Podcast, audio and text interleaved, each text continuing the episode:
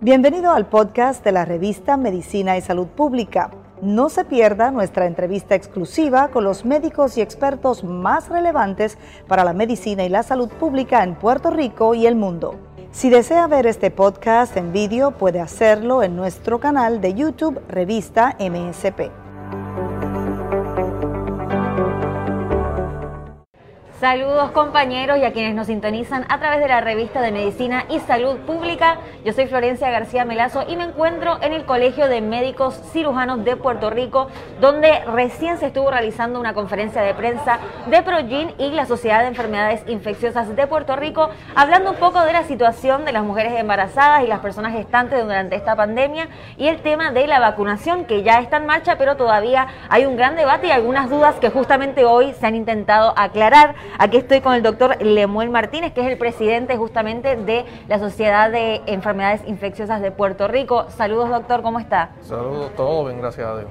Bueno, doctor, vamos entonces a resumir un poquito para quienes nos sintonizan, ¿no? ¿Cuál es la importancia en este contexto y en este punto el tema de la vacunación y el acceso a este servicio para las mujeres embarazadas en medio de tantas preocupaciones y dudas? Definitivamente, estamos en un momento de la pandemia donde ya hemos podido impactar con la vacunación y con muchas de, las campañas educativas hemos podido impactar la, parte adulta, que eran las personas que teníamos de primera instancia como mayor preocupación, debido a que la cantidad de vacunas que iban a estar accesibles iban a ser limitada. Así que se estaba concentrando el ataque de vacunación hacia esa, hacia esa comunidad. A medida que hemos logrado avanzar en ese rango de edad, y a medida que el virus también ha empezado a mutar y, han surgido variantes que han empezado a atacar la población más jóvenes, pues nosotros definitivamente que hemos cambiado el rumbo de lo que queremos llevar de educación. Fíjate que en un principio nosotros le decíamos a los jóvenes, vacúnate para que protejas a tus familiares. Y la realidad es que esa parte sí ha llegado, pero a la medida que el virus empezó a atacar a los jóvenes, pues definitivamente le estamos cambiando el mensaje de que esto no es lo mismo que vivimos en un principio, hace un año atrás. Ahora les toca vacunarse porque definitivamente que el virus ha encontrado ese nicho y se ha adaptado hacia esa población. De esa población, pues definitivamente el grupo de mayor riesgo que hemos visto a través de la data serían entonces, eh, entrarían en esos grupos las mujeres embarazadas. Y esa es la parte que definitivamente con Progin Hace tiempo que nosotros habíamos hablado de cómo podemos cristalizar energías y llegar a, esos puntos de unión para llevar este mensaje y definitivamente que este ha sido el momento cuando ya empiezan a abrirse esas ventanas hacia esas edades más jóvenes, también hay una preocupación bien genuina del grupo de ginecólogos porque hay veces que los mismos centros de vacunaciones en algunas instancias han, caído en duda por la mujer embarazada, ¿verdad? Siempre se lleva el mensaje de que la mujer embarazada debe tener una conversación con su ginecólogo porque son tiempos especiales, pero eso no significa que necesite una carta de autorización igual que no necesita una prueba de embarazo. Hay diferentes cosas que no, que no se requieren. Así que cuando llega una mujer embarazada se le debe facilitar el proceso. Claro, y en cuanto al tema de las diferentes vacunas que están disponibles, ¿hay algún tipo de diferencia o alguna preferencia que deban buscar las mujeres embarazadas o da igual en la dosis que, que les pongan? Definitivamente que hasta ahora lo que sabemos es que todas están recomendadas en todos los grupos. Sabemos que puede haber un grado de ansiedad mayor en, las últimas noticias que, que salieron de, Johnson Johnson. Es una preocupación que podría ser genuina, aunque el riesgo sigue siendo ínfimo comparado con el beneficio. En ese esfuerzo, pues ya el Departamento de Salud, CDC, están estableciendo su plan donde se, está, donde se va a tener la posibilidad de que en un lugar de vacunación que tenga Johnson Johnson también tengan una segunda alternativa. ¿no? Así que esa, esa parte, aunque no tendría una contraindicación, sí va a haber una posibilidad de que la persona pueda escoger y tenga esa autonomía de escoger una, no solamente una vacuna contra el COVID, sino una buena vacuna contra el COVID, porque las tres que tenemos disponibles, la data definitivamente de seguridad y de eficacia es bien alta.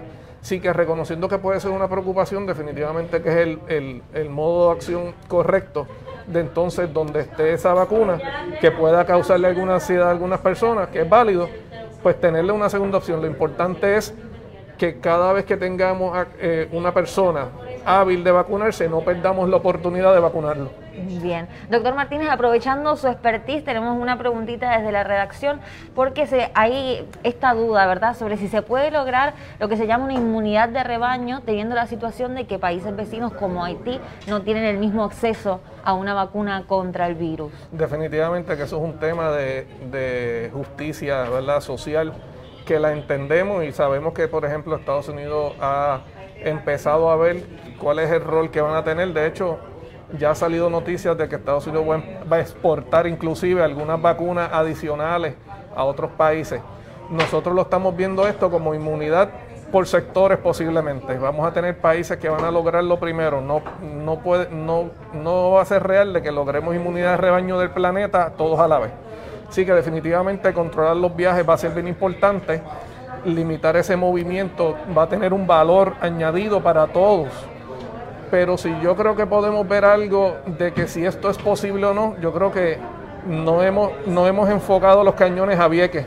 En Vieques se hizo una vacunación masiva con toda la intención de lograr esto en una población que no tiene acceso de salud. Igual sucedió en Culebra. En, en Vieques entendemos que eh, la recepción ha sido más grande y hemos visto de que aunque hemos tenido repuntes, Vieques no ha podido moverse el virus no ha podido atacarlo eh, fuertemente. Inclusive en Culebra hay un clúster que se está investigando, pero se entiende que fueron personas que no estaban en Culebra en aquel momento que se hizo la vacunación masiva.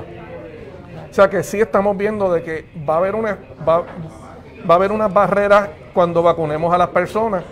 Esos nichos es importante verlos porque sí nos dan un nos dan una, una visión de lo que podemos alcanzar nuestro único factor limitante es la producción de vacunas. Yo estoy seguro que si en Puerto Rico hubieran 3.2 millones de vacunas, la mayoría ya nosotros hubiéramos terminado el proceso. Esto es como poner la comida al horno. Hay que, hay que darle tiempo que se cocine para que todo salga bien. Así que usted se pone esa primera vacuna, en el caso de las que son de dos dosis, tiene que pasar el proceso. No se vacune, salga de viaje, empieza a hacer fiestas, no deje de usar mascarilla es bien importante cuando se Mantener esa precaución claro, las vacunas. Hay que esperar y darle tiempo a que se cocine. Y ese proceso es bien importante recalcarlo de que lo que se, lo que se está viendo en Vieques es reproducible, pero hay que hacer el proceso. Muchísimas gracias, doctor Martínez. Gracias a ustedes. Gracias, compañeros. Volvemos con ustedes.